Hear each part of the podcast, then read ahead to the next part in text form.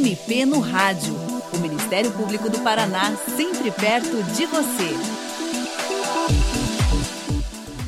No próximo domingo, 2 de outubro, é dia de votação para a escolha de presidente, governadores, senadores e deputados estaduais e federais. Por isso, o MP no Rádio traz nesta edição algumas questões que podem gerar dúvidas no eleitor. O nosso entrevistado é o assessor Guilherme Franca e Silva, que trabalha na coordenadoria das promotorias eleitorais do Ministério Público do Paraná. Guilherme, no domingo, quem pode votar e quais são os documentos necessários para que a pessoa vote?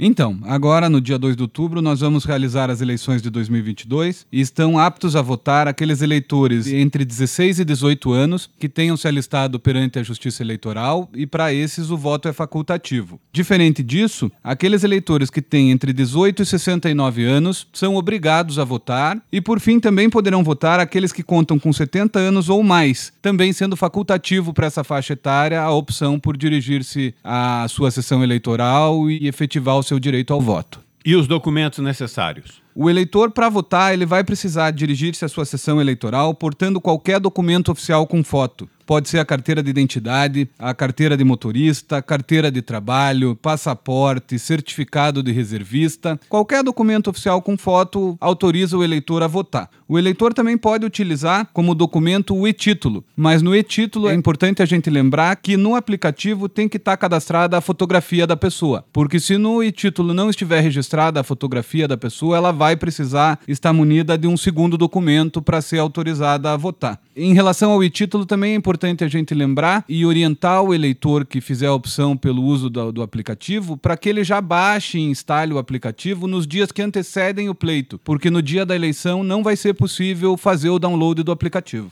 Bom, então isso é uma coisa muito importante. Não precisa estar com o título eleitoral em papel nas mãos. Um documento oficial com foto resolve a questão, certo? Exato. O título eleitoral ele é importante para que o eleitor tenha em mãos o número da sua sessão eleitoral e da sua zona eleitoral para facilitar na hora de dirigir-se ao local de votação. Agora, se tiver munido apenas do título eleitoral, que infelizmente é um documento que não contém foto, ele não vai ser autorizado a votar. Mas é um documento importante e facilita muito para que o eleitor encontre a sua sessão dentro dos colégios eleitorais. O e-título é um aplicativo para celular, é isso? Correto. O e-título é um aplicativo que pode ser baixado nas lojas de aplicativos aí de qualquer marca de telefonia móvel. É um aplicativo oficial da Justiça Eleitoral e que vai disponibilizar o documento de forma digital para o eleitor poder realizar a votação. Basta a pessoa acessar ali a loja do seu aparelho celular, que vem, aliás, chama loja, mas é gratuito, né? Exato. Procura lá e tracinho título, baixa e se ela tem os dados cadastrados, já preenche, já tudo prontinho ali, a pessoa só indica os seus dados e o aplicativo já vai disponibilizar o documento para ela. Guilherme, um ponto que muita gente comenta é a proibição de levar o celular para dentro da cabine de votação. Mas na verdade isso não é nenhuma novidade, né? Isso sempre foi proibido. Por que é está sendo feita de modo mais reforçado essa indicação pela Justiça Eleitoral agora nestas eleições? Na verdade, né, como você mesmo já, já disse na pergunta, não é uma novidade. Isso é uma proibição legal que vem desde o ano de 2009. Essa proibição visa justamente proteger o sigilo do voto do eleitor, garantir que ele não seja de nenhuma forma a votar em determinado candidato, seja por um familiar, seja por um empregador. Então é uma segurança para o eleitor para que ele possa votar naquele candidato que ele escolheu conscientemente, que ele acredita nas propostas e que ele seja livre para votar nesse candidato. A violação do sigilo do voto também é prevista como crime, então está se evitando que o próprio eleitor cometa um crime ao violar o seu sigilo do seu voto. Daí é importante também mencionar que isso impede a venda de voto, porque o eleitor não tem como comprovar que votou em determinado candidato para garantir uma eventual vantagem posterior. A única novidade para essa eleição foi uma determinação do TSE no sentido do eleitor entregar o seu celular na entrada da sessão eleitoral para o mesário ou que coloque em um recipiente que vai estar à disposição para depositar o celular, porque essa novidade eh, surgiu através de uma consulta de um partido político específico e o Tribunal Superior Superior Eleitoral tem a responsabilidade de responder essas consultas oficiais dos partidos. Então, para regulamentar a proibição, determinou-se que, para que os trabalhos transcorram normalmente, o eleitor deposite o seu celular ou entregue ele ao mesário para ser autorizado a dirigir-se à cabine de votação. E os pais podem levar as crianças para dentro da cabine? Isso é um certo hábito que se criou também. Ah, eu quero mostrar para minha filha como voto e tal. Pode ou não pode? Os pais, é, a legislação, na verdade, não existe uma proibição quanto ao ingresso das crianças junto aos seus pais ou aos seus avós na cabine de votação. Obviamente que não é recomendável autorizar que a criança digite os números dos candidatos, isso pode causar algum equívoco, algum problema na hora da votação. Nessas horas, o bom senso resolve as situações e a autoridade dentro da sessão eleitoral é o mesário. Uma vez autorizado, a criança pode se dirigir à, à urna com, com seu pai, com seu avô ou com quem quer que ela esteja acompanhando, porque não há uma proibição legal nesse sentido. Mas a recomendação é, se possível, evite levar a criança, porque é o eleitor que vai lá e ele vota e é um voto sigiloso e secreto, não é isso? Exatamente. As crianças adentrarem a cabine de votação são situações excepcionais, porque a recomendação para o eleitor é de que não ingresse com mais ninguém. Afinal, aquele momento dentro da cabine é só seu e não precisa ser compartilhado com ninguém. E a pessoa pode ir votar usando uma camiseta com o nome e número do seu candidato?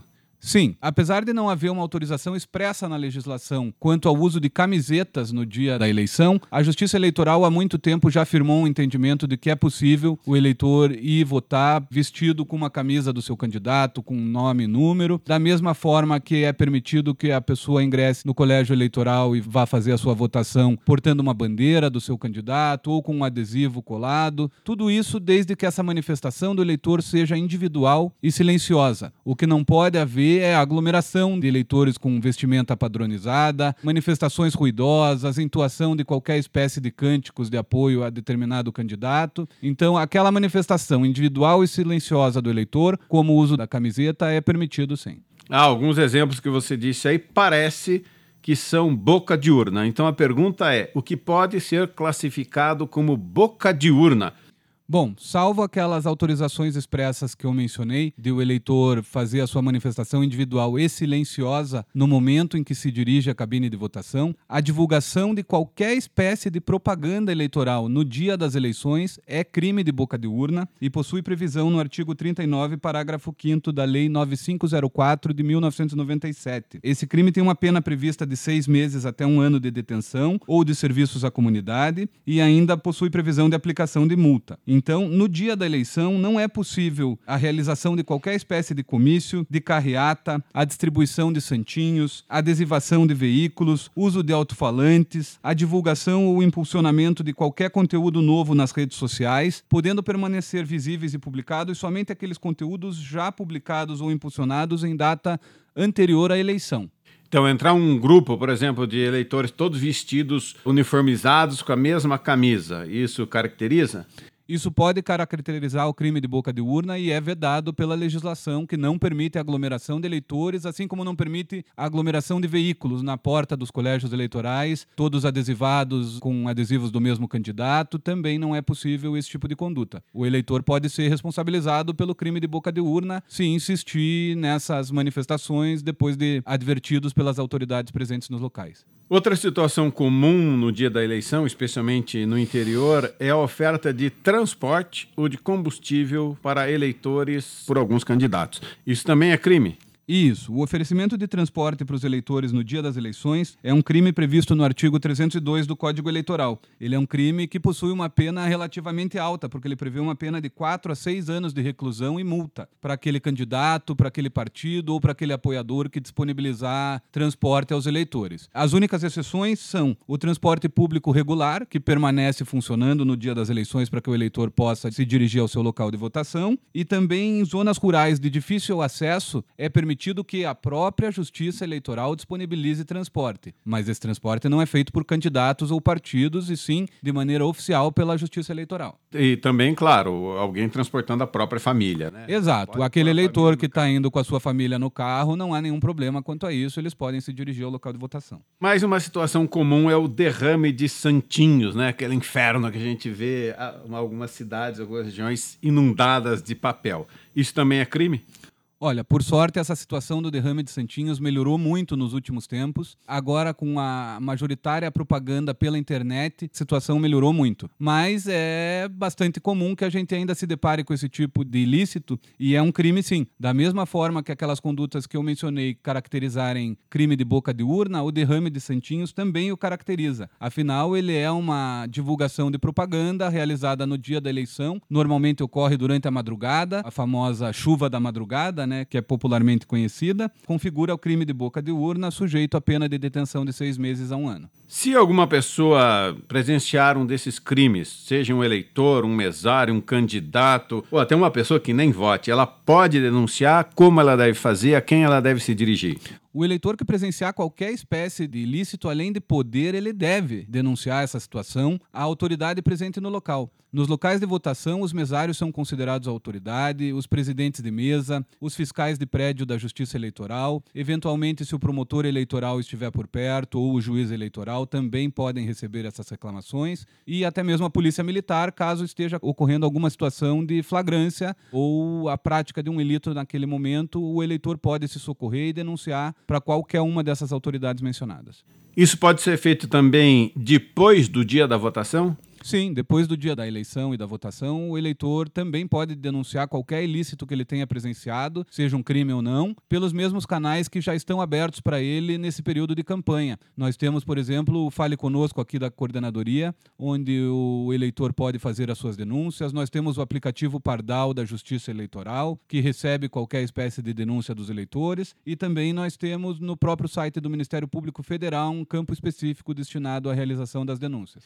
Bom, um tema, já que se fala tanto em armamento no Brasil, também tem uma proibição específica de entrar na sessão eleitoral com arma de fogo, é isso? Exatamente. A Justiça Eleitoral, através do Tribunal Superior Eleitoral, é, baixou uma resolução impedindo que se aproxime das sessões eleitorais a menos de 100 metros das pessoas portando arma de fogo, inclusive policiais que não estejam a serviço da Justiça Eleitoral. Aqueles policiais que estão fazendo a segurança do prédio vão estar armados e no desempenho da função. Agora, aqueles agentes que não estão efetivamente a serviço da Justiça Eleitoral no dia, não será permitido chegar a menos de 100 metros das sessões eleitorais portando suas armas. A mesma proibição se aplica aos civis, ainda que portadores de licenças especiais para porte de arma, não vai ser autorizado o ingresso a menos de 100 metros das sessões eleitorais. Para esclarecer qualquer outra dúvida que eventualmente o eleitor possa ter até o dia da votação, quais são os canais que o eleitor pode buscar?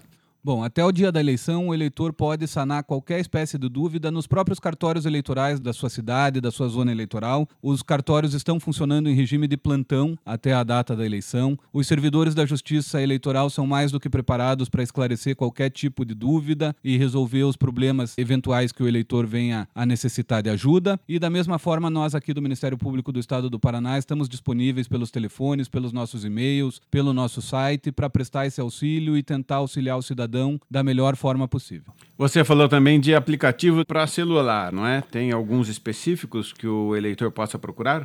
Exato. O aplicativo indicado aí nessas situações é o aplicativo Pardal da própria Justiça Eleitoral, onde é viabilizado esse contato para denúncias e contato com a Justiça Eleitoral. Guilherme, muito grato pela sua participação no programa de hoje. E você, ouvinte, também pode participar do MP no Rádio. Envie seus comentários e sugestões pelo e-mail mpnoradio.mppr.mp.br ou pelo telefone 41 3250 4469. O programa desta semana teve a apresentação de Tomás Barreiros e edição de Patrícia Ribas. Até a próxima! Você ouviu MP no Rádio, uma produção da Assessoria de Comunicação do Ministério Público do Paraná.